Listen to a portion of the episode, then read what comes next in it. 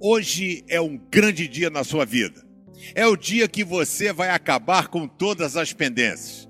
A gente luta por tantas coisas e às vezes a gente perde o melhor. A gente vai para um lado, para o outro e acaba esquecendo das nossas pessoas queridas, principalmente não mantendo o foco e colocando de lado a nossa missão.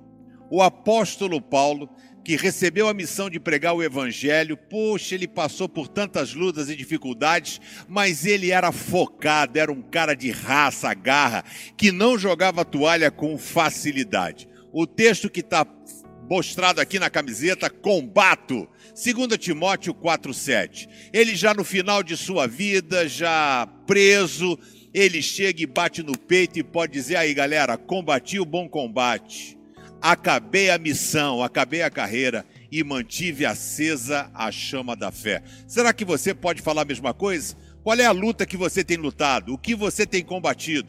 Você tem a consciência de que você tem dado o seu melhor, que você tem se esforçado ao máximo? Será que você tem mantido a fé no Senhor? O apóstolo Paulo disse: missão dada, missão cumprida. Será que você pode dizer a mesma coisa?